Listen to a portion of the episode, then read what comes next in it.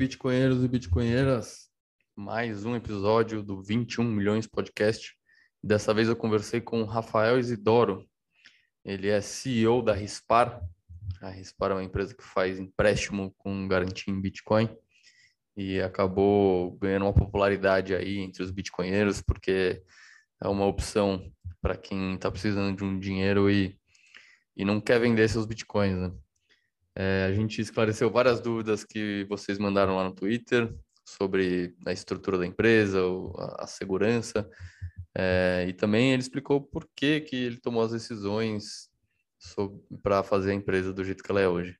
Espero que vocês gostem, é, compartilhem, mandem para todo mundo que vocês conhecem na vida e se inscrevam, enfim, façam tudo, todas essas coisas que precisa fazer aí. E até semana que vem. Um abraço.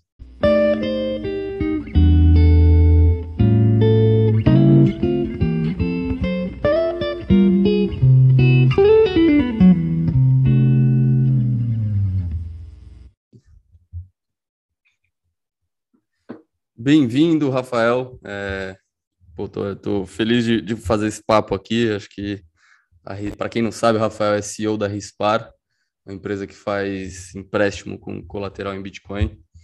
E tem muita gente aí que, quando vocês lançaram o produto, gostou bastante, o pessoal da comunidade de Bitcoin, né? Porque o pessoal não quer vender Bitcoin e precisa de dinheiro muitas vezes. Então, acho que essa conversa vai ser legal. Bem-vindo. Pô, cara, eu só tenho a agradecer aí. Queria, primeiramente, parabenizar o teu trabalho que você está fazendo com esse podcast. É muito legal, acompanho ali já sou fã, já tá o sininho ativado aí no meu Spotify. É, pô, super bacana participar aí desse episódio com você, cara. Valeu mesmo, João. Bom, legal. Vamos, vamos começar então, primeiro com a sua história com o Bitcoin e depois com como ela se engatou com a história da Rispar. Se você puder começar aí claro, contando claro. pra gente. Tranquilo. Cara, é, é uma história também engraçada, assim. É... Eu, eu sou de tecnologia, né? Minha carreira inteira foi envolvida com tecnologia, é, desenvolvedor de software, já fui CTO, já fui head de tech lead, esse tipo de essas sopas de letrinhas que você encontra no meio de tech, né, de desenvolvimento de produtos. E participei já de diversas startups, projetos financeiros, etc. E em 2012, 2013, mais ou menos, eu estava numa consultoria de software, né, e a gente estava fazendo diversos produtos financeiros para terceiro, uma consultoria bem grande. Foi quando o Banco Central ali ele soltou aquele arranjo de pagamentos, né? Não sei se você conhece, mas ali em 2013 foi quando basicamente o Banco Central liberou uh, outros, outras empresas que não fossem apenas financeiras gigantes, né, bancos, a ingressarem no, no, no, mercado de pagamentos, né? Foi quando teve aquele boom de maquininhas, boom de gateway de pagamentos, uhum. e, e isso ali em 2013 mais ou menos, né? E eu lembro que nessa época alguém comentou sobre Bitcoin, a gente lá na, só para até dar um, um parecer lá na, na consultoria, cara, quando teve esse arranjo de pagamentos, né, quando o Banco Central soltou ali o paper, basicamente estourou de projetos ali de, de gateway, maquininha e Sei. etc. Né? Só lá no, no, no, na consultoria que eu estava, tinham seis projetos rodando em paralelo fora outras consultorias também que estavam desenvolvendo e startups, empresas menores e tudo mais. Né? Foi uma, uma abertura do mercado de pagamentos, assim? Foi, exatamente. Quando teve aquele Entendi. boom lá de, de empresas de pagamentos. Sei. Sei. 2013, 2014, mais ou menos. Tá. É, e aí foi engraçado que, pô, todo dia ali vivenciando aquilo, alguém comentou sobre o Bitcoin. Eu não me recordo exatamente aonde foi. Acho que foi num canal de desenvolvimento que a gente estava, não lembro exatamente. E a primeira impressão que eu tive foi que Bitcoin era mais uma empresa do, de arranjo de pagamento. Era mais uma empresa Sei. querendo ingressar ali no arranjo de pagamentos do Banco Central, nada a ver Entendi. com, com. Mais uma solução. Realmente é. Era mais um startup ali, mais uma empresinha. Ah, mas você achava que era uma empresa mesmo, que era uma startup. Era uma empresa, exatamente. Entendi. Era um CNPJ entendi. ali, alguém com CNPJ ingressando uhum. em gateway de pagamento. E dei zero atenção, né? Porque, cara, eu estava vendo todo Sei. dia, todo dia pipocando uma empresa. Parecia, parecia a, a moda de paleteria mexicana né, sei, da Copa. Né? Todo dia tinha uma empresa uhum. nova ali. E ignorei totalmente, né? E aí passaram-se ali um ano, mais ou menos, um ano e meio. É, eu estava numa conferência de desenvolvedores e, pô, vários amigos em comuns ali. A gente sentou fazer aquele happy hour depois do evento. E conversando sobre algumas, algumas pessoas que a gente tinha em comum ali, tudo, um amigo meu comentou que fulano tinha sido demitido de uma grande editora que trabalhava, porque ele estava minerando criptomoedas nos servidores da empresa. Ei, caraca, entendi. aí eu falei, que, que, que você está falando, cara? Como assim minerar criptomoeda? Que, que aí foi aquela incógnita, só que eu fiquei extremamente curioso, né? Foi ali que deu aquele, eu preciso entender como isso funciona, né? preciso ir mais a fundo que eu viajei na conversa, assim, sabe? Uhum. É, e, foi isso foi em 2015 mais ou menos, tá? Meio de 2015. E aí que eu fui de fato ler sobre Bitcoin e entender o que, que era Bitcoin, né? Entendeu então, que não era uma startup. Né? Não era uma startup, exatamente. Entendi que era um protocolo, era, uma, era um, basicamente um, algo novo que estava surgindo ali na rede, e etc. Uhum. Mas não mudou completamente a visão. Aí cara, assim, Bitcoin ele não é algo muito simples, né? É, eu, eu, fui querer entender a parte mais de tecnologia dele. Então, entender Sim. como funcionava tudo por trás, etc. Aquela questão de, porra, é, é tecnologia de torrent, basicamente, para dinheiro. Então, é, foi aquele estalo na mente, né? Aquele boom gigante que você começa a, a se apaixonar pelo negócio, né? É, e não para mais, né? Começa a ler e não para mais. E foi justamente nessa época, é, foi 2015, eu tinha cofundado uma outra startup, né? startup de crédito também, mas não tinha nada a ver com cripto, até porque eu nem conhecia direito esse mundo, estava uhum. aprendendo ali. Então, era uma empresa de crédito pessoal, né? A gente fazia empréstimos ali de mil a, quatro mil reais, classe CD, basicamente. É, e na época ainda era uma novidade, né? Porque isso a gente está falando de 2015, ainda tinha. Você contava nos dedos quantas fintechs existiam no Brasil. A gente estava é, a quinta, se eu não me engano, a quarta ou a quinta. Estava começando isso, né? Essa, essa onda. A dar esse boom, é. Hoje em dia você não é, quase impossível você contar, decorar de cabeça. Você precisa de um book ali. Claro, é. De todas as fintechs que existem no país, né? Mas Sim. naquela época ainda era muito incipiente, né? Tava começando e foi super legal porque assim eu tive uma experiência muito boa do mercado de crédito na época, né? Aprendi como tudo funcionava, comecei a enxergar os problemas, né? Que o mercado enfrenta, principalmente o mercado nacional e crédito, problema de pô, spread bancário, taxas abusivas e tudo mais. Então é, é, foi super relevante ali a experiência que eu tive e eu nunca parei também de estudar Bitcoin, né? Desde daquele, daquela situação que eu expliquei há pouco. Então, assim, eu nunca parei de estudar e, ao mesmo tempo, eu comecei sempre a ter essa pulga atrás da orelha de, cara, como que eu consigo juntar esses dois mundos? Né? Como que eu consigo, sei lá, usar Bitcoin para, de alguma forma, resolver um problema que a gente tem no país, sabe? Um problema de mercado de crédito, juros abusivos, taxas altas e, enfim. Uhum. E pensando nisso, assim, o tempo, o tempo foi passando, tudo, 2018 mais ou menos, é, eu participei de um, de um, treinamento da Universidade de Oxford, né, de, de tecnologias de criptomoedas, blockchain, etc. Sim. E conversando com várias pessoas lá, né, eu vi que estava começando a surgir esse movimento lá fora, né, de pessoas usarem o Bitcoin como colateral, né, assim como você usa lá, um penhor de joias, né, qualquer outro tipo de modalidade mais tradicional de crédito. Uhum pessoal estava começando a usar Bitcoin e outras criptomoedas para colateralizar ali, usar de garantia, né, de um empréstimo. Eu achei fantástica essa ideia, né? Aí testei Sim. várias plataformas, né? Comecei a utilizar e foi quando tive meus primeiros problemas com essas plataformas, que o principal deles foi a, a variação cambial, né? Então, todas essas Ah, você começou a testar esses serviços estrangeiros, é isso, em outros países? Exatamente, exatamente. Tá. Tá. E aí você tem um problema de variação cambial, porque você tem uma receita em real, basicamente, e uma dívida em dólar. Né? Em dólar, então, né? O real perdendo dinheiro, perdendo valorização frente a dólar, sua dívida aumentando, né? Então é. é... Sim. Eu falei, cara. E ainda mais nesses, nesses últimos três, quatro anos aí, né? O que o real Exatamente. se desvalorizou foi pega, por exemplo, sacanagem. Pega no ano passado, desvalorizou quase 30%. É, em um ano, né? Impressionante. Dívida, faz uma dívida em janeiro do ano passado, por exemplo, a sua dívida valorizou 30% mais os juros né, que você pagou Não. naquele contrato. Então, assim, é, eu percebi que isso era um, um poderia ser uma solução para você conseguir reduzir muito a taxa de juros no país. Né? Claro que é, você ainda tem um acesso muito restrito, né? não é todo mundo que tem Bitcoin, ainda é algo um pouco mais restrito, só que isso te dá, te abre possibilidades. Né? É, é para você começar a melhorar ali a, a, o cenário nacional de crédito. E aí, 2019, mais ou menos, pô, tive essa ideia de começar a tentar trazer isso para o país, né, tal. Uhum. E foi assim que surgiu a ideia da Rispar, né? Basicamente foi nesse momento que comecei de fato a mover os pauzinhos ali para colocar essa operação de pé, né? Então, assim que nasceu, e a gente colocou de pé de fato ali, fez a primeira empréstimo em novembro do ano passado, porque a pandemia acabou atrasando muito os planos, né? Então, você tem aí, é, não é algo tão simples de colocar de pé, porque uhum. a gente faz com uma estrutura totalmente regulada, né? Então, é, você precisa de parcerias, de pô, CVM, Banco Central e etc.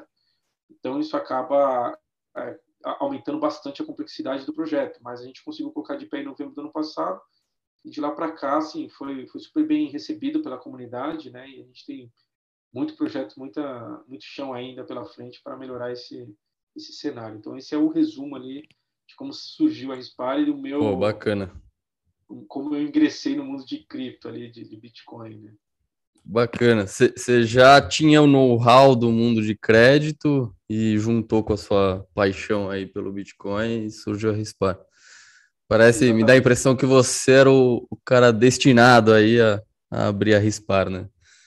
Que igual, igual a vocês, igual a você não deve ter muitos no Brasil, né? Que entendem profundamente de Bitcoin e, e tem o know-how e sabe como funciona o mercado de crédito. Então, né? Devem ser poucas pessoas, eu acho. É, eu, eu acho que é, é, justamente, eu acho que é, é um caminho natural, né? Então, assim, o Bitcoin, ele, é, ele é antigo, mas ele ainda é muito novo, né? Se você parar para é, sim, tem mais de sim. 10 anos, mas ele ainda é muito novo, as pessoas ainda não conhecem, né? É suficiente. Então, é um caminho natural das pessoas descobrirem que, pô, ele é, é a nossa tese, né? Que a gente fala que é a melhor garantia que existe, né? O Bitcoin é o melhor uhum. colateral que existe e por isso que eu não vejo demorando muito para outros players também, de alguma forma, fazerem a, entrarem, a coisa, né? porque é, é justamente é, é uma, uma, descoberta natural ali de, de como sim, você sim. uma garantia e colateraliza né, um crédito. É, concordo 100%. O Bitcoin é o melhor colateral que existe. E, e, esse mercado ainda vai ser um mercado grande, né? Com a Rispar e com outros players, né? Concordo. Exato, exatamente. É, Acho que uma, uma grande questão aí do pessoal lá no Twitter foi como que é a estrutura a estrutura de vocês de, de segurança do Bitcoin e, e quais são essas garantias regulatórias, é, enfim, qual, qual, qualquer tipo de, de garantia que existe no, no modelo de vocês, é, para que o pessoal consiga fazer esse empréstimo e dar, dar a custódia para vocês dos Bitcoins e, e ficar tranquilo. Claro. É, a gente usa o mesmo instrumento jurídico né, que é utilizado por outros tipos de crédito com garantia, como, por exemplo, quando você vai lá no, na, na, Caixa fazer um, um, financiamento de um imóvel ou de um veículo, uhum. né, em outras financeiras. Então, eles usam um instrumento, né, que é uma cédula de crédito bancário, que esse instrumento que faz o laço ali da operação com a garantia. Né? É, isso daí tem um termo que a gente chama de alienação fiduciária, né, que é o termo jurídico tá. correto. E a gente usa o mesmo instrumento, tá? Então, quando você é, cria um crédito ali com a gente, quando você abre um contrato de crédito, uma cédula de crédito bancário, né? Com a uhum. RISPAR, você assina um documento que esse documento está lastreado com o seu Bitcoin. Então, assim, a, o seu Bitcoin ele fica alienado fiduciariamente com a RISPAR. Tá? Entendi. O que isso significa? Da mesma forma que eu não posso, eu como RISPAR, não posso a qualquer momento me, é, vender o seu imóvel, vender o seu veículo, ou no caso, quando você vai é, fazer um penhor de joias na caixa, por exemplo, você deixa lá o seu, a sua joia, né, o seu ouro, enfim, qualquer material valioso ali, você deixa com a caixa, a caixa guarda no cofre dela e ela não pode vender quando ela bem entender aquilo, né? Então aquilo está atrelado a um contrato que tem uma é um instrumento jurídico válido no país, né? Então é esse instrumento ele serve única exclusivamente para garantir aquela operação. E é por conta disso que a gente consegue reduzir muito a taxa de juros, né? Porque a gente sabe que pô, o Bitcoin é um ativo extremamente líquido, a gente consegue ali executar de forma rápida e fácil. Isso traz uma garantia para o credor, né? Então ele tem uma segurança ali que ele está emprestando dinheiro e ele consegue, em caso de inadimplência, recuperar aquele valor de forma rápida. E ao mesmo uhum. tempo tem uma garantia no caso do, do tomador do crédito, né? que tem um instrumento jurídico válido, que é o mesmo instrumento utilizado em outras plataformas de crédito é, é, com garantia, e que a, a, o benefício dele é justamente taxas absurdamente baixas, né? muito menores que a do mercado. Hoje, no Arrispar, por exemplo, a gente tem a, a, menor taxa entre as fintechs de crédito, se você observar, vai ser a menor taxa de juros que você vai encontrar, que é a partir de 0,49% ao mês. Né? É absurdamente baixa comparado Sim. com o empréstimo mais tradicional ali, empréstimo sem garantia, por exemplo, que gira em torno de 7, 8% ao mês, por exemplo. Você tem um, um, um comparativo, tá?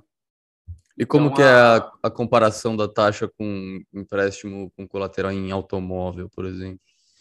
São, é muito menor também. Por exemplo, muito menor vai, também. se a gente pegar alguma uma das maiores fintechs de crédito ali, que faz um empréstimo com garantia em veículo, a taxa gira em torno ali de 1,2%, 1,4% ao mês. Ao mês. com garantia é, ao mês. E com garantia imóvel, ela está ali em torno de 0,7%, 0,8%. Né? Mais um indexador, né? Então, assim, porque como o crédito imobiliário ele tende a ser um empréstimo de longo prazo, é, uhum. por exemplo, na Rispar, nosso empréstimo é travado em um ano? Então são em 12, 12 meses. É. É, crédito imobiliário você não, é difícil você fazer em 12 meses, você vai ver ali 20 anos, né? 30 anos, uhum. 15 anos.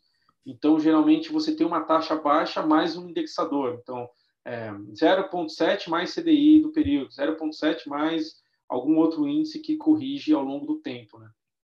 Então, é, tá. é no nosso caso, não. É zero, só 0,49 não tem nenhum indexador, nenhuma correção monetária Entendi. ao longo do caminho. Né? Então, o Bitcoin, apesar de da, apesar da Rispar ser a primeira empresa que faz isso e, e, ter, e, ser jovem, a gente, o Bitcoin já permite que, que vocês façam juros tão baixos, né? Exatamente. É o que permitiu, na realidade, né? A gente é só é consegue permitiu. dar essa taxa de juros baixa porque a gente tem a tese que Bitcoin é o melhor colateral que existe. Então, Sim. se eu tenho a melhor garantia que existe, não tem por que eu cobrar mais caro que as outras garantias. Né? Então, a, a, nossa tese parte disso. A gente tem que ter a menor taxa porque a gente tem a melhor garantia. Entendeu? Assim que. A, que modelou todo o processo de, de precificação. Né, precificação. Entendi. E então, pô, existe essa estrutura legal aí, esse contrato. É, pode, pode se dizer que é uma estrutura regulatória, né? Porque já é um contrato feito no Brasil há muito tempo, de empréstimo com garantia e vocês só inovaram para fazer com, com o Bitcoin. É, legal. E, e, e, em relação à custódia dos Bitcoins, qual que é a, qual que é a estrutura aí de segurança? É, isso é algo que a gente se preocupou desde o D0, né? Porque não é, tá. é, a notícia mais comum que você vê é roubo de criptomoeda, é, bom, você deixa Sim. na exchange, a exchange some, tá? o, o founder desaparece ali, né? Eu vi até que teve alguém que comentou no Twitter sobre isso. E assim, a gente fez parceria com a Bitco justamente para isso, né? Porque não, a gente não tem expertise para fazer custódia. Então, é, no D0 a gente já falou isso, cara, a gente não quer ser custodiante de cripto. Assim, já tem empresas que vão fazer um trabalho muito melhor do que a gente possa fazer. Então a gente fez essa parceria com a Bitgo, né? Então todas as criptomoedas elas são custodiadas na Bitgo. É, quando você vai lá para transferir um, um, para colateralizar o seu crédito, né, que é transferir o Bitcoin para nossa carteira, aquele endereço que aparece para você é de uma carteira da Bitgo. Né? E a Bitgo, eu acho que é, não, precisa nem, não tem nem muito o que dizer, né? Bitgo é a maior custodiante do mundo, já é tem até um, um relatório, agora não lembro exatamente aonde que eu vi, mas é que fala que a Bitgo ela é responsável por 20 ou 30% da movimentação de Bitcoin diária, assim. Então, todas as movimentações passam por carteiras da Bitgo. Então, eles são mais do que muito mais capacitados do que qualquer outra empresa para fazer esse tipo de custódia. Então, desde o D0 a gente fez a parceria com eles, a gente tem todas as carteiras custodiadas com a Bitgo e adicionalmente a isso a gente fez uma parceria com a CoinCover, né? A CoinCover, para quem não conhece, é uma, uma empresa de seguros, né? Então eles têm uma policy junto com a Lloyd's of London, né? Que pô, é uma das seguradoras mais antigas, eu acho que é a mais antiga até no, não sei de cabeça, mas é uma das mais antigas do mundo. Tá? Uhum. E essa policy ela, ela protege dois cenários, né? O primeiro cenário é a perda da chave, então assim a chave ela fica na Bitcoin, então tem uma um, é uma carteira multisig que fica da chave fica com a RISPAR, uma chave fica com a, o credor que é a QR Capital e a outra fica com a CoinCover, né? A CoinCover é ela que cuida dessa outra chave de backup, vamos dizer assim. Então, é. tem essa proteção de chaves, né? Caso você perca uma chave, você não fica sem acesso àquele ativo, né? Porque é 2 para 3, você precisa de duas Entendi. assinaturas de 3, né? Do, do, esquema de 3. E, ao mesmo tempo, você tem também uma, uma policy contra roubo, né? Então, caso alguém, de alguma forma, ali consiga invadir a Bitgo e conseguir roubar as criptomoedas da Bitgo, que, putz, é quase que impossível de acontecer, mas não nada é 100%. Claro, claro. É, é, então, caso isso aconteça, então ainda existe uma policy que cobre é, que devolve ali o valor em, em dólares, no caso, de Bitcoin para você conseguir reaver aquele, aquele ativo que foi roubado. Né? Então, é, Entendi. a gente se então... protege dessas duas formas. Né? A gente usa a carteira da Bitcoin, que é uma das custodiantes mais seguras do mundo, e em paralelo a gente também tem uma pólice de seguro que cobre qualquer tipo de roubo em cima dessa carteira da Bitcoin. Bacana. E então imagino que não, não existem não existam planos para custodiar vocês mesmos em algum momento. Eu acho que você está se sentindo confortável com essa estrutura e te serve bem. É, esse não é o nosso core business, né? O nosso core business Sei. é crédito, né? Serviços bancários. Então, não ser um custodiante seguro e regulado e tudo mais. Né? Então, já tem uhum. outros players que fazem muito bem esse serviço. Então, é, não, não está no nosso horizonte hoje fazer custódia própria. Né? Então, a gente prefere utilizar Legal. terceiros para isso. Bacana. É, eu acho que até você acabou respondendo outra pergunta, fizeram uma pergunta aqui no, no Twitter, que é o que acontece se você, ou CEO da Rispar, sumir, né? Ou sofrer um acidente de barco, ou enfim, até sofrer um acidente de avião, sei lá. É, acho que você já respondeu aí, né? Tem uma estrutura é, institucional aí da Rispar envolvendo a BitGo e tal. Isso, a BitGo e também o credor, né? Então, a QR Capital. Então, eu não consigo, eu, Rafael, se eu quiser agora movimentar a Bitcoin, eu não consigo, né? Eu preciso de outras assinaturas. E aí você Sim. tem contratos para isso, né? Contratos que, para você mover um Bitcoin, então, é, é um Bitcoin que está colateralizado, então eu tenho que mostrar a quitação daquele contrato. Né? Então Sim. tem todo um, um, um, cenário ali regulatório que a gente utiliza e é, até por isso que a gente fala que quando a pessoa solicita um resgate da nossa plataforma, a gente leva até dois dias úteis para concluir aquele resgate. E isso é por conta justamente de segurança, né? Justamente para, é, eu sei que pode até causar um certo transtorno, algumas pessoas não, mas eu quero agora o Bitcoin, e tudo mais. Sim. Mas é uhum. como a gente tem toda essa questão regulatória de, pô, beleza, para tirar o Bitcoin eu preciso mostrar um contrato, que aquele contrato foi quitado, eu preciso mostrar que aquilo não está colateralizado. Então isso acaba levando um tempo, né? E acaba aumentando a segurança também da plataforma. Caso alguém Sim. consiga, por exemplo, invadir sua conta e e, e pegou lá sua, suas credenciais e entrou na plataforma, entrou no teu second é, authentication lá e pô, a gente tem dois dias, tem dois dias inclusive para cancelar esse saque, né? Ligar para a gente e falar não, não faz esse saque, não completa esse saque aí porque não fui eu que fiz. Então é, é uma situação que aumenta mais ainda também a segurança da plataforma. Legal, bacana. E você mencionou aí o, o, credor, né, a QR Capital, tem até uma pergunta no Twitter sobre isso, que é de onde vem o, o quem são os credores, né, e quem é o credor, né, e como que tá essa, esse seu planejamento aí, é, abrir, abrir esse mercado, não vai abrir esse mercado, como é que é? Ah, excelente pergunta isso daí, é... como que funciona, né, eu acho que nem, nem só da Rispar, tá, como que funciona geralmente nessas plataformas de crédito aí, de fintechs e tudo mais? Você tem o originador, né, que é a SPA, no caso, e aí uhum. a gente faz lá toda uma, uma estrutura regulada ali, né, do, pelo Banco Central, através de parcerias com financeiras e bancos e tudo mais, que aí eles geram essa CCB, que é o contrato, né, que é a cédula de crédito bancário. Então, o que, que, que é o, o, crédito em si, legalmente. É o né? crédito em si, exatamente. Isso é o crédito, tá. isso é o empréstimo. É esse contrato, é, é, ele, é um, ele é um ativo, né? ele é um ativo financeiro. Essa cédula é um ativo. E o que, que acontece? o que, que é o comum de fazer? Você pega esse ativo e você vende ele para um fundo. Né? Tá. Um fundo, um FDIC, que é um fundo de investimento em direito creditório, ou um fundo multimercado, qualquer fundo ali que possa adquirir títulos, é, é, ativos mobiliários. Né? Uhum. Então, o que, que, na prática, é o fundo que está emprestando, que está dando real ali para pagar pro, o empréstimo para o cliente. Então, quando eu vendo Sei. esse papel para o fundo, o fundo ele compra esse papel e automaticamente ele tá essa compra faz é, ele, ele passa isso para o banco ali ou para a financeira e é onde a financeira nesse momento faz a TED ali para a conta do cliente. Né? Tá. Então uhum. esse dinheiro vem de um fundo e é um fundo geralmente fundo de crédito privado, fundo ou FDICs são considerados fundos de renda fixa, né? Então você está na, na, prática ali fazendo 200% do CDI, é, sim, algum sim. índice atrelado à CDI. Não é um fundo. Quem está investindo nesse fundo não é alguém que está investindo em Bitcoin, tá? que está querendo de alguma forma ter exposição ao Bitcoin, porque na prática ele não tem exposição ao Bitcoin. Ele está tendo sim. exposição a crédito. Tá? Então é da mesma forma que ele pode para um crédito da SPAR, ele compra um crédito de qualquer outra fintech de crédito tradicional ali, com, com garantia, sem garantia, com garantia de veículo, garantia de imóvel, no nosso caso com garantia de Bitcoin, na prática ele está comprando um contrato de crédito. E é dali que vem o dinheiro. Tá? Então, é, é. O, o, real ali que cai na conta do cliente é, na prática, essa, esse título que está sendo vendido para o fundo. Então, o fundo compra esse título que automaticamente é o real que está caindo ali na conta do cliente. Tá? Então, quem que é o fundo? Quem que é o nosso parceiro ali de...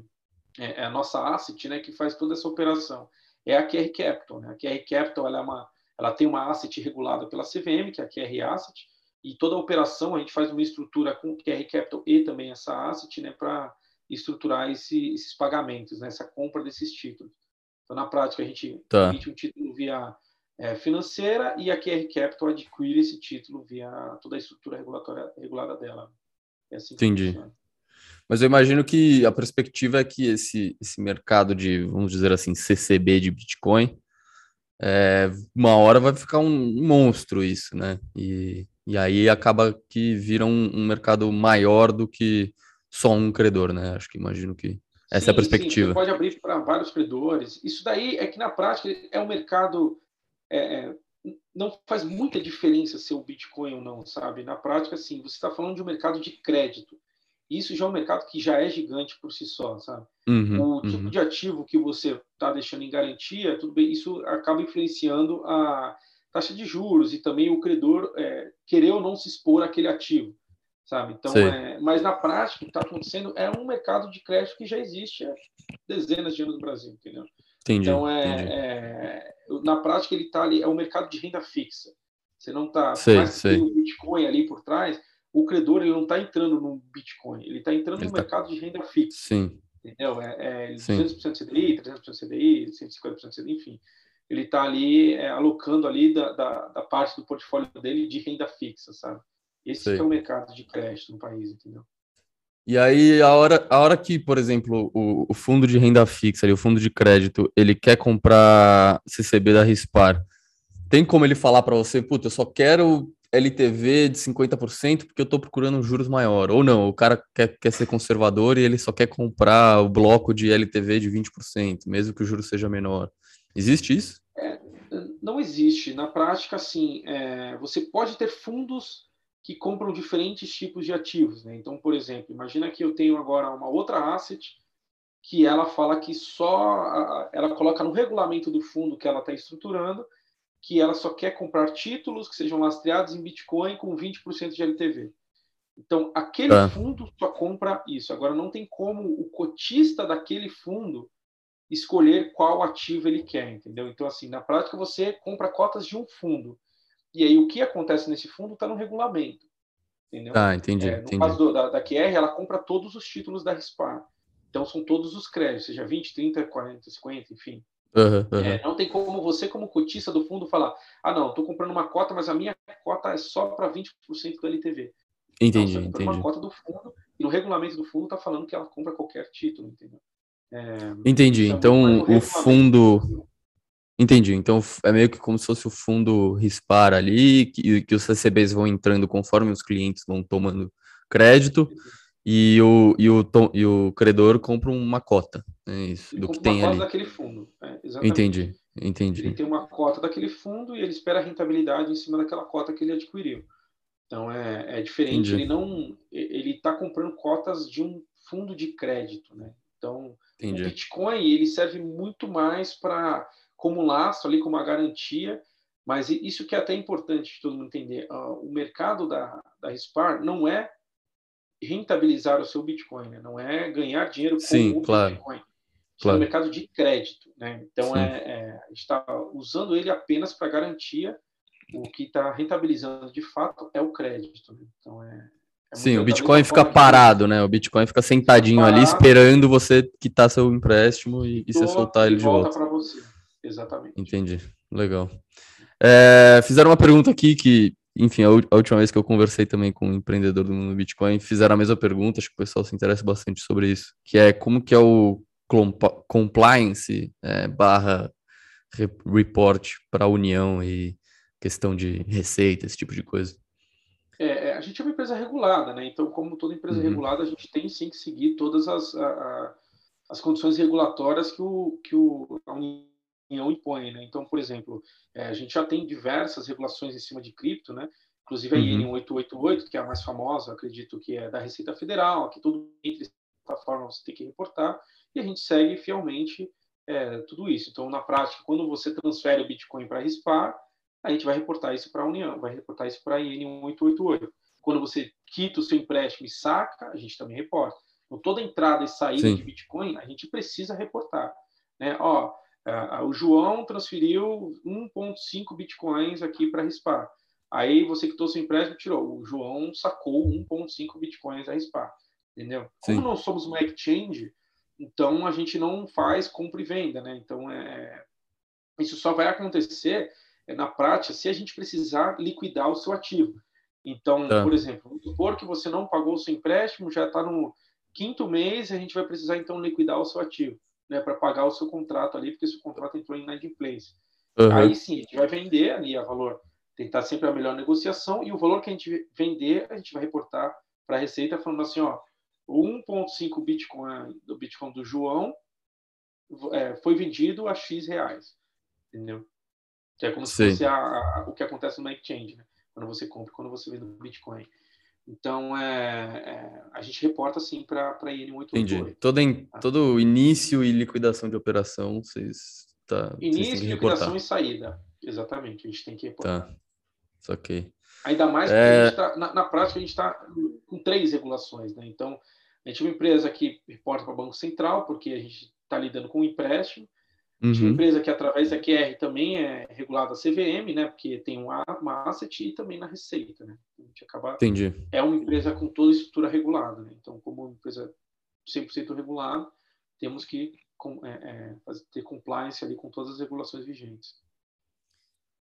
Legal. É, e, e vocês têm a, um formato de amortização do crédito que é chamado de americano, né? Ou não sei se tem outros nomes. É, e é um negócio que não se vê no Brasil, né? Nem, eu até queria saber de você se, se existem outras financeiras aí oferecendo esse tipo de amortização, é, se é uma inovação de vocês, como que você vê isso? É, ele pode ser considerado sim uma inovação da Rispar, você não, não é muito comum. Por que, que não é comum tá, esse tipo de é, amortização? É, só até, só até porque eu vacilei. Um você quer explicar, é, quer explicar como é que funciona para o pessoal que não, não sabe o que, que é a amortização americana? Claro, assim, até falando de amortização em geral, né? Quando você faz um empréstimo, então é, você tem a sua dívida, aquele valor que você tem que pagar do contrato, e tem juros que accruam em cima daquela dívida, né? É uhum. assim que o fundo, que a, a financeira, etc., é remunerado. É, ela é remunerada com o valor do dinheiro no tempo, né? Que a gente chama. Então, a, aquele dinheiro que eu estou te prestando, você, eu te empresto porque você me devolve com juros, né? Se de repente não tivesse juros, ninguém emprestaria, né? Então você tem ali um pênalti claro. que não está usando esse dinheiro, você quer recebê-lo com juros. E aí, como a forma que você cobra esses juros, a forma como, como você paga essa dívida ao longo do tempo, que é o que a gente chama de amortização. Então, existem várias formas, tá? No Brasil é muito comum, é, tem dois modelos que são bem padrões no Brasil, que é o que a gente chama de price e um outro chamado de saque. Então, o price é de longe o mais comum no Brasil, né? Que é onde você paga ali, é, você faz um empréstimo e toda parcela que você paga são parcelas iguais, né? Uhum. É, é, vamos supor que você vai pagar um empréstimo de 24 vezes de 300 reais. Então, sempre vai ser 300 reais a, a parcela. Até o final. Exatamente. E esse 300, tá. esses 300 reais, cada parte que você paga dele, um pouco você está diminuindo o teu saldo devedor, então do empréstimo de 3 mil vai a primeira parcela que você pagou ali, eu estou tirando 100 reais do, do que você, desses 3 mil que do você montante pegou, principal. Exato, e 200 reais eu estou cobrando de juros. Uhum. Aí na outra você vai eliminando mais o principal e menos juros. Então cada parcela ele tá. vai equilibrando ali juros e principal. Isso é o modelo price que é o mais comum, tá? Como toda parcela você tem juros e principal, as parcelas geralmente são altas. Né? Então, é porque ao longo, quando terminar o seu contrato, você não deve mais nada, porque você já quitou a sua dívida, uhum. né? você já devolveu aquilo que você pegou emprestado ao longo do tempo e também já pagou os juros relativos àquela operação. Então, esse é o mais comum no Brasil, só que as parcelas ficam geralmente altas. Você tem um segundo modelo que é muito comum, que é o saque, né, que a gente chama, E, geralmente isso é muito comum em financiamento imobiliário. Financiamento imobiliário, como é que funciona? As parcelas não são iguais. Então você começa com uma parcela maior e aí tá. você faz um empréstimo lá de 20 anos. A sua última parcela vai ser muito menor. Então você vai diminuindo ali o, o tamanho da, da, sua dívida ao longo do tempo. Você paga mais juros no começo e menos juros no final. Então é, vai, vou dar um exemplo aqui, vai, vamos supor que você comece pagando ali mil reais, daqui a 10 anos sua dívida, sua parcela já está, por exemplo, 700 reais e a sua última parcela vai para 500 reais, por exemplo. Então uhum. não são parcelas constantes, né? Elas são parcelas que elas diminuem ao longo do tempo. Só que as primeiras são bem altas. Você tem ali os primeiros, os primeiros anos ali com parcelas bem altas e só lá no final você vai ter parcelas menores. E também você diminui ali principal e mais juros nessa em cada parcela, né? A forma que ele faz essa divisão que é diferente da price. Então esses tá. são os modelos mais comuns no Brasil, né? Nos Estados Unidos é muito comum você ter o, até por isso que é o sistema americano, né? Uhum. Que é um, um sistema onde você só paga os juros nas parcelas Tá. E, e, na última parcela que você devolve o que você pegou. Né? Então, Entendi. Assim, então você paga juros e o montante fica para a última etapa. O montante é a última etapa, exatamente. Tá. Isso é muito comum nos Estados Unidos. Por que, que não é comum aqui no Brasil? Porque ele é muito arriscado para o credor. Porque imagina assim, se a gente faz um anos, eu que estou te emprestando esse dinheiro, eu só vou reaver esse dinheiro que eu te emprestei daqui a cinco anos porque você não está me pagando principal mês a mês. Então ele é muito uhum. arriscado. Né? Então, é, até nos Estados Unidos é muito comum você ter, ele é um modelo muito comum, só que para é, empréstimos de, de, prazos menores. Né? Você não tá. costuma ver, por exemplo, isso em 20 anos de, de empréstimo, não existe isso. Sim, Vai ver ali empréstimo em prazos menores e é, é, o que também é comum lá, eles fazem um empréstimo, um mortgage lá, né, que é a hipoteca, vamos dizer assim. Uhum. É, você faz ali um ano, dois anos de só de juros, né, que é o, o modelo americano. A partir do segundo ano, ele vai para uma outra tabela, que aí você paga principal e juros, sabe? É, então, isso Entendi. É como se fizesse um ano, dois anos do sistema americano e aí refinanciasse para o sistema. Refinancia para um outro sistema, exatamente. Entendi, Isso é o mais entendi. padrão lá nos Estados Unidos. E ele é muito arriscado né, para o credor, por conta disso, porque se de repente você não devolve daqui a um ano, então assim, você paga o juros, só que o juros acaba, a parcela acaba sendo baixa, a principal vantagem para o tomador é essa, que como só paga os juros na parcela, então ela fica drasticamente menor, assim, fica muito pequena a parcela. Porque você vai devolver só lá no final, né? No final uhum. você devolve o principal. E por isso que não é comum no Brasil. O mais próximo que a gente tem disso é que o que algumas montadoras fazem quando elas vendem carros de luxo, por exemplo, carros de mais alto padrão, que é o empréstimo balão, que é chamado aqui, né?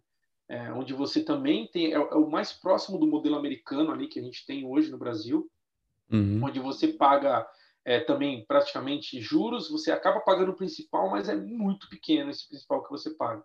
É quase que nulo ali o que você está pagando no mês e tá. é, o incentivo da montadora é que no final, quando faltar ali 30% do veículo, que é o, o balão né, que eles chamam, ao invés de você pagar o balão, você dá o veículo e refinancia um novo. Então, isso ah, gera ali uma rotatividade de estar tá sempre trocando o seu veículo e refinanciando. Então, esse entendi. é o incentivo das montadoras de fazer esse empréstimo balão, né, que é o mais próximo do americano. No nosso caso, a gente trouxe isso para o Brasil porque por conta do ativo, por conta do Bitcoin. Então, a gente entende que o Bitcoin é um ativo que tende a se valorizar no longo prazo, então o risco para o credor é muito baixo da gente conseguir fazer isso. Né? Uhum. É, a gente imagina que daqui a um ano o Bitcoin vai estar num valor maior do que está hoje não contrário. Então, por conta disso, a gente topou esse risco, ao mesmo tempo que a gente dá uma vantagem competitiva frente a outros créditos para o nosso tomador, né? Mas aí repara que também, porque a gente faz isso por um ano. Até as pessoas perguntam, ah, por que, que não faz dois, três, quatro? Não, a gente travou primeiro para mitigar o risco, né? Então a gente deixa ali o empréstimo travado em um máximo um ano. Claro, aí a gente analisa as condições do mercado daqui a um ano e refinancia aquele, aquele crédito. Caso a pessoa Entendi. não tenha o dinheiro para pagar ali daqui a 12 meses, por exemplo, ela faz o um empréstimo hoje, na parcela final, que é a parcela que ela tem que devolver aquele montante que ela pegou, geralmente é a parcela mais pesada, né? Porque uhum. é, é, é onde fica o valor alto. Então ela Sim. pode refinanciar a dívida dela e a gente vai naquele momento reavaliar as condições de mercado e faz um refinanciamento para aquele contrato. Né? Então é, Legal. Por, não sei se eu respondi, mas é por conta disso. Assim, é, é muito arriscado para o credor fazer esse tipo de operação. Né? Legal. É, e você comentou um negócio que é acho que todo mundo que tira esse empréstimo, né, com vocês, acho que a pessoa não quer vender Bitcoin porque ele está assumindo que daqui um ano, daqui 12 meses, o preço do Bitcoin vai estar tá mais alto do que está hoje. É, mas é um risco que a pessoa está assumindo, né? Porque o Bitcoin pode cair e, e, isso não acontecer. E aí vocês têm, eu vi que vocês têm duas modalidades de crédito, né? Uma com chamada de margem, a outra sem chamada de margem. Ou seja, em uma das modalidades não tem nem risco de ser, de, de se o preço do Bitcoin cair, o, o cliente ser liquidado, né? Exatamente. É, isso é até um ponto bem interessante, tá? É muito comum você ver ali é, quase todas as plataformas que utilizam Bitcoin como garantia, você tem o conceito de chamada de margem. Né? Então, como que funciona? Você pega um hoje a gente empresta até 50% do valor, tá? Isso é uma forma de mitigar a volatilidade do Bitcoin. Então, se o Bitcoin está valendo é, 200 mil, você deixa um Bitcoin na nossa plataforma, você pode tirar até 100 mil reais. Né? Então, só isso já mitiga bastante a, a, volatilidade do ativo. Só que Bitcoin, assim, você conhece, ele é, é um dos ativos mais voláteis que existe. Então, Sim. Então, como que o, o, credor se sente confortável nesse caso? Então, a gente faz a chamada de margem. Isso é muito comum em qualquer plataforma de crédito com Bitcoin e outras criptomoedas. Sim. Até corretoras, né, também. Corretoras, não só Bitcoin, exatamente, com ações Sim. também, quando você deixa ação como garantia e etc. Sim. Isso é muito padrão.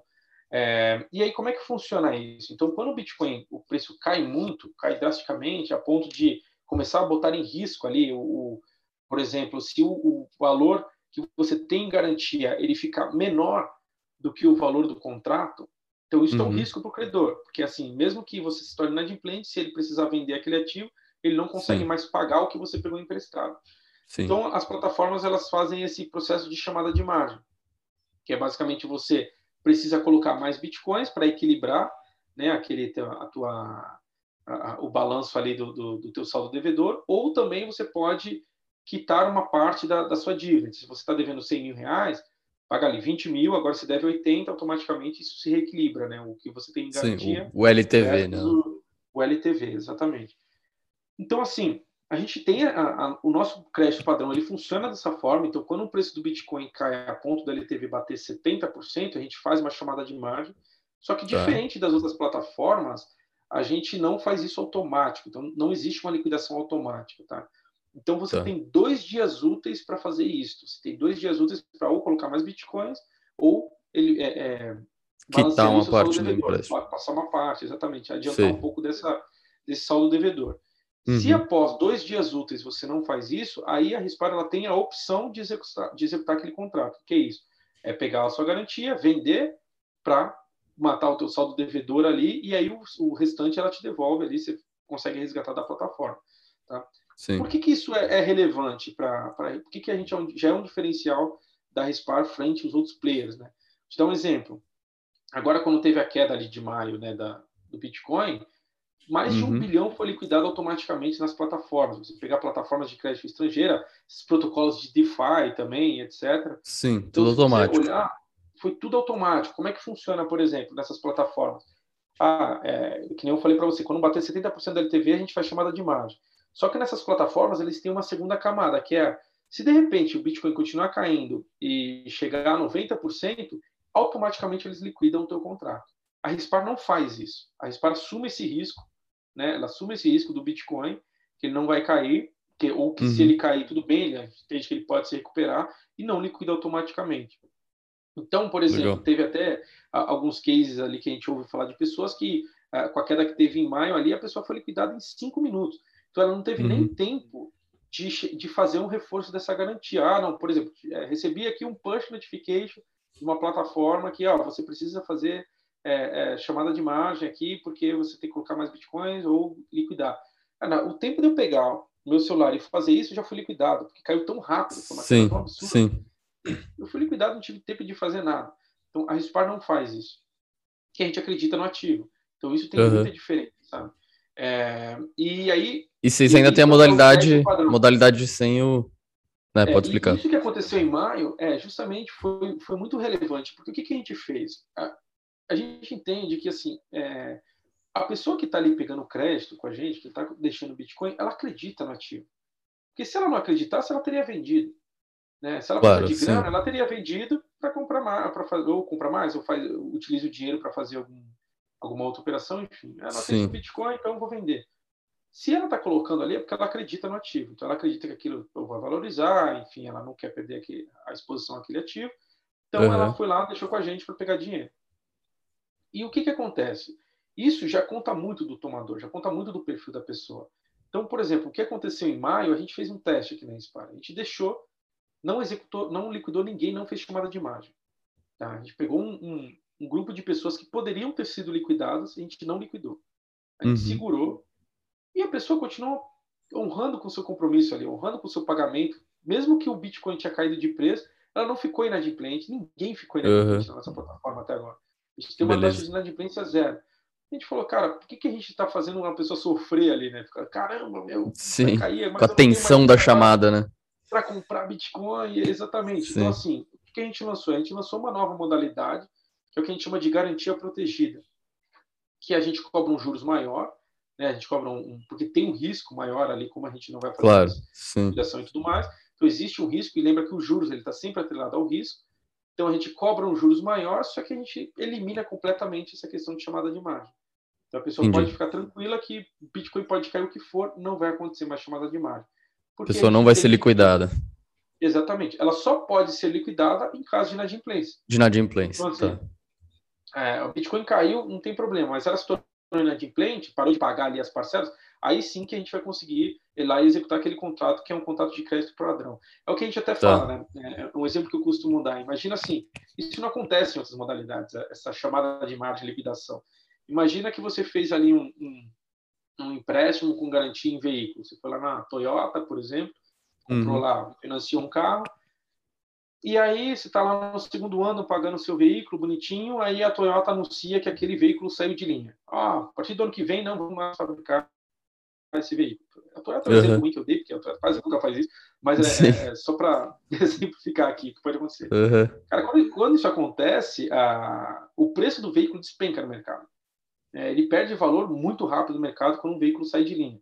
Sim. É, e, o que, e o que, que acontece? A montadora, a Toyota não vai te ligar falando assim, ó, de, ó, ó, é, por exemplo, a gente não vai ligar e falar que você precisa fazer um reforço de garantia aqui, senão coloca um outro veículo aqui como garantia ou compra um outro Sim. agora, senão a gente vai Sim. aí pegar teu veículo de volta. Acontece isso. Né? Então, é. por que, que a gente está fazendo isso com o Bitcoin? É, não faz muito sentido. Já, já, existe essa modalidade, né? Com outras coisas. Exatamente.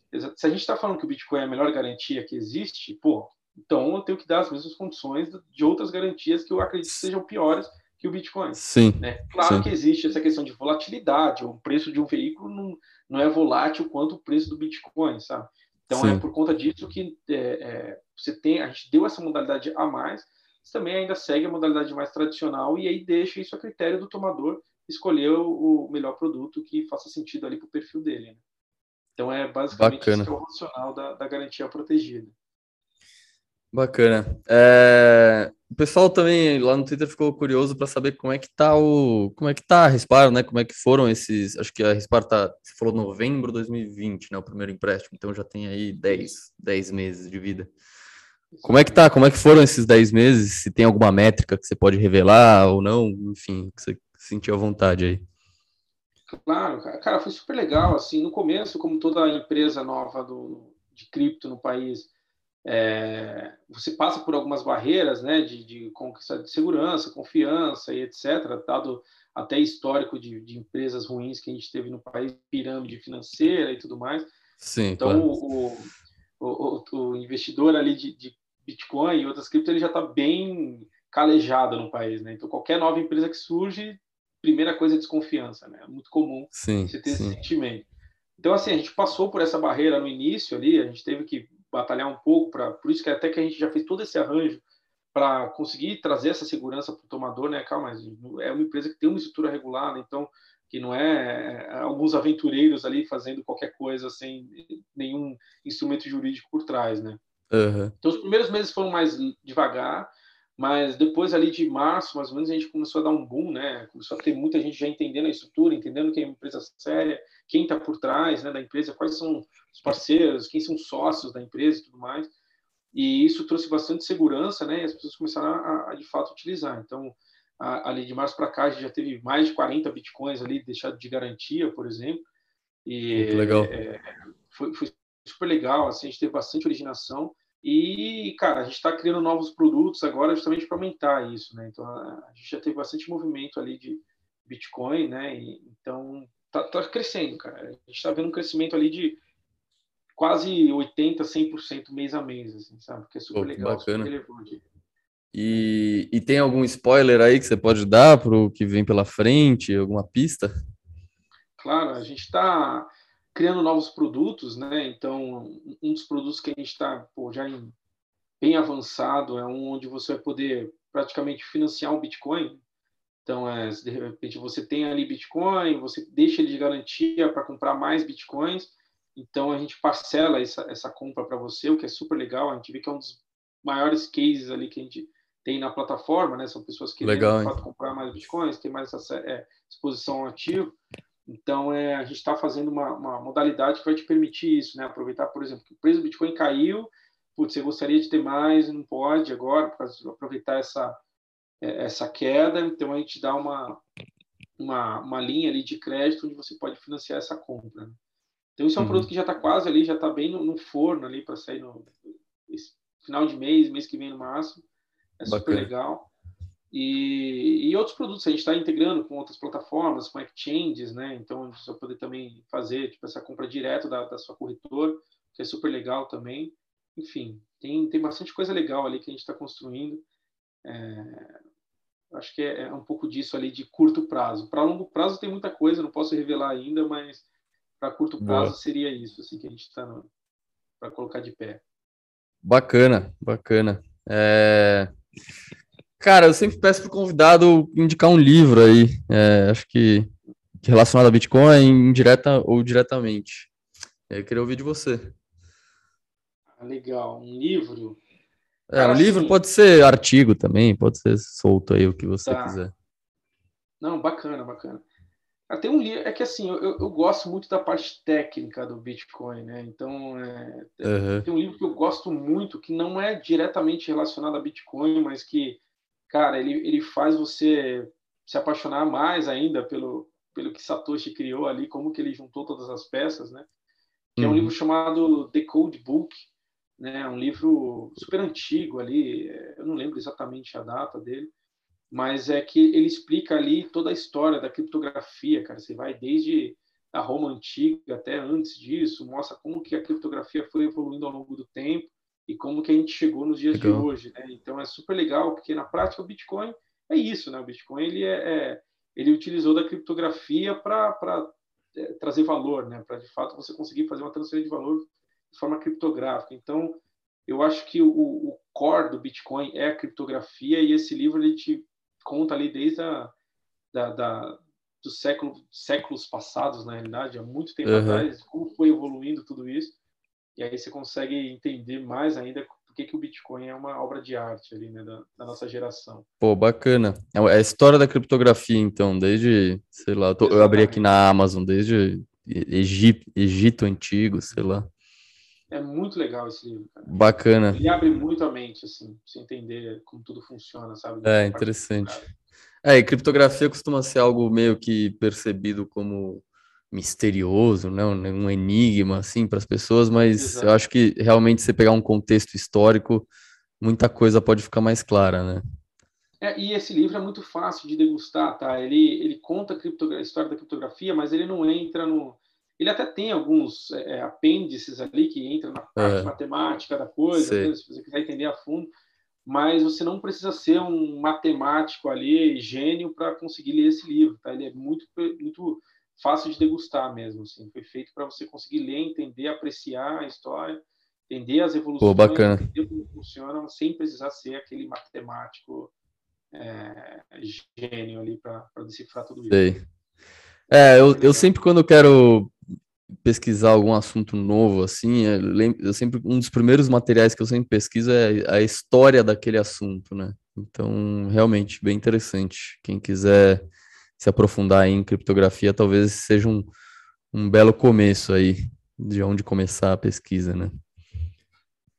Pô, bacana, bacana, Rafa. Então, é, você quer deixar aí as redes sociais suas, da Rispar, é, sei lá, qualquer aviso aí, qualquer coisa que você, que você queira falar aí para os ouvintes, o espaço claro, é seu.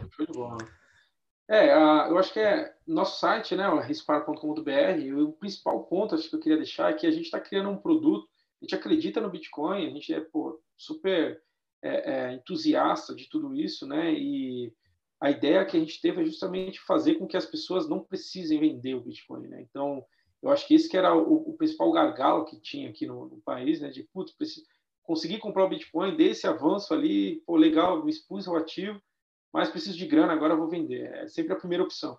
É, pra, a não ser que você já é uma pessoa que entende muito bem do ativo, sabe que, cara, é doideira, é loucura você vender o ativo, mas para a maioria das pessoas, não, ela acha que, pô, beleza, só um. É, é, é, o mais fácil de vender, então eu vou vender, valorizou, agora eu quero uma grana, etc. E a gente está uhum. fazendo justamente, e, e, acaba perdendo ali, essa pessoa acaba perdendo a valorização futura, né? Então, o nosso produto é justamente para ajudar a pessoa a, a fazer o roder ali, na, a não vender, a segurar aquele ativo. E Sim. É, é, é um ponto que a gente acredita que está ajudando a crescer o ecossistema. Né? Então, nosso produto é para, de fato, crescer o ecossistema, para a pessoa conseguir ali manter a, essa exposição. Então, você pode ver tudo isso lá no nosso site, que é rispar.com.br. Né? Se você, nas redes sociais, ali, o nosso Twitter é Rispar Crédito, Instagram também. Eu estou ali como um R Isidoro, né, de Rafael Isidoro. Uhum. Então, de novo, portas abertas, qualquer dúvida que todo mundo tiver, a gente é super transparente com tudo. Pode perguntar, seja em rede social, seja pelo nosso site ali, através do nosso nosso suporte, enfim. A gente é super transparente e fica à vontade aí de, de, de entrar, fazer um teste, faça uma simulação, veja se faz sentido para você. E é isso. Show! Obrigado pelo seu tempo e espero que conforme você vai lançando coisas novas aí, a gente possa conversar de novo. Claro, cara. Pô, super animado de bater papo aí, trazer as novidades aí no próximo. Show. Valeu, Rafa. Valeu, João. Um abraço, cara. Abraço.